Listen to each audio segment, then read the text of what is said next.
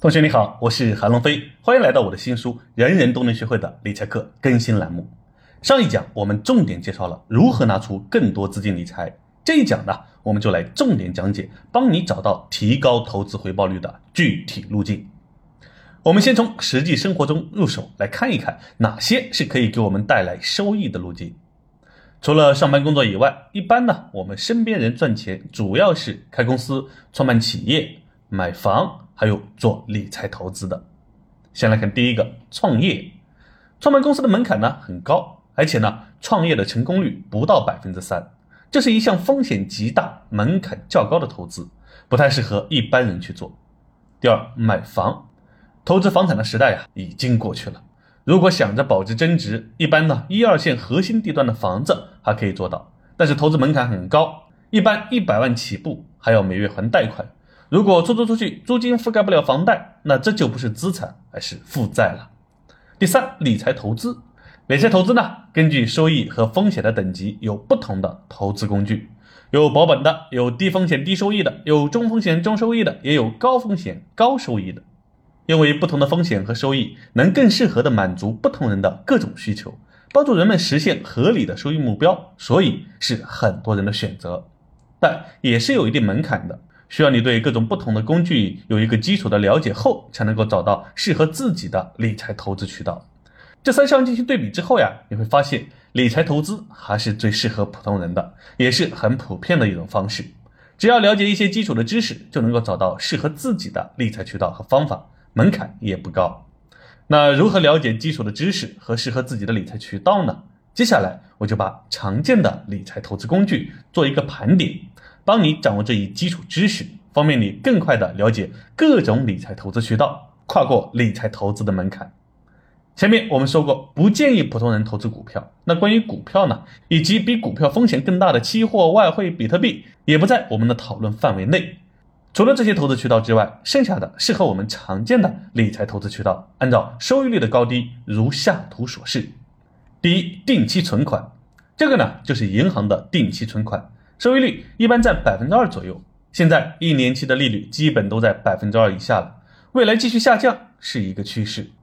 第二，银行理财，这是银行发行或代销的理财产品，一般年化收益率在百分之三左右，资金体量大一点，存的时间长一点，利息会高一点，比如三十万以上存个三年，大概有百分之四点四左右收益，资金需要到期后才能够取出，注意这个和存款的区别。银行定期存款五十万以内是保本的，而银行理财产品是不保本的，也就是有风险的。疫情这几年呢，很多银行理财产品未达到预期的收益，甚至一些到期后还出现了亏损。第三，债券型基金，债券型基金呢是有专业的基金经理帮你投资债券来获取收益的一种理财工具，一般年化收益率在百分之三到百分之六之间。如果债券市场行情不错，也会有更高的收益空间。这个和银行理财产品的风险是差不多的。风险呢，主要体现在买入后短期持有会有亏损，可能一般在百分之三以内。持有一年以上呢，基本都是赚钱的。如果持有两年、三年，基本上都可以达到每年百分之三到百分之六的收益。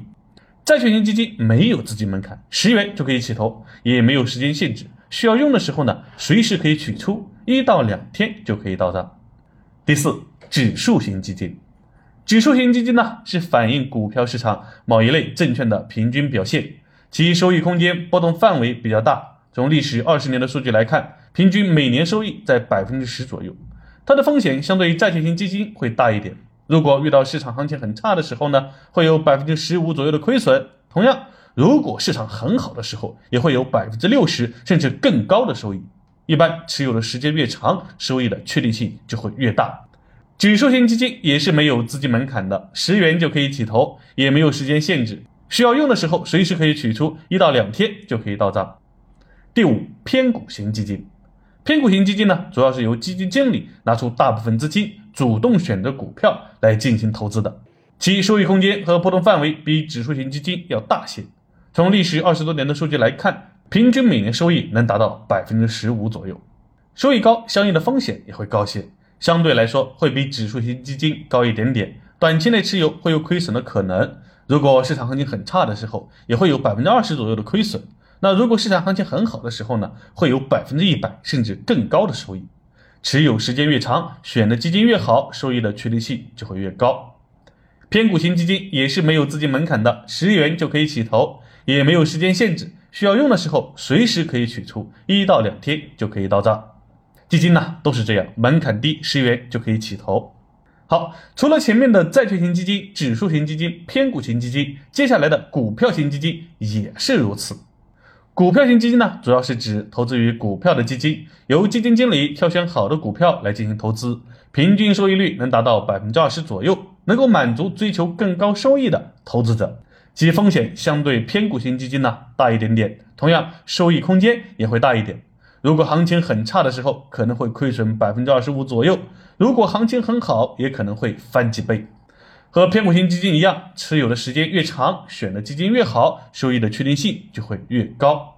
介绍完常见的可以作为资产买入的理财投资工具后，我们对他们的收益情况和风险情况有了初步了解。好，现在了解了适合普通人的收益在百分之二到百分之二十的理财渠道，接下来我们就可以根据自己当下资产收益率的情况，找到相应的投资收益提升路径了。比如小飞之前十万元全部买了定期存款，收益只有百分之二。那现在呢，他就知道了，要想提升收益，他有债券型基金、指数型基金、偏股型基金、股票型基金可以选择。你可能会和小飞一样，肯定想买收益更高的股票型基金了，这样收益就比之前多了十倍。小飞之前一年只能赚两千元，现在就能赚到两万元。是的。小飞是有机会能实现理财收益多十倍的上涨，但做这件事之前呢，要先考虑风险和个人的财务目标，不能单独的从收益角度来看。因为做理财投资不是收益越高就越好，而是适合自己的才是最好的。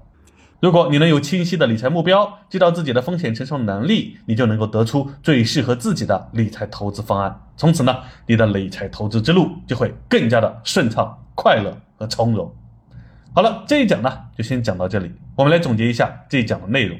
第一，从实际生活中入手，分析了给我们带来收益的三个路径：创业、买房、理财投资。通过对比分析得出，理财投资是最适合普通人的，也是很普遍的一种方式。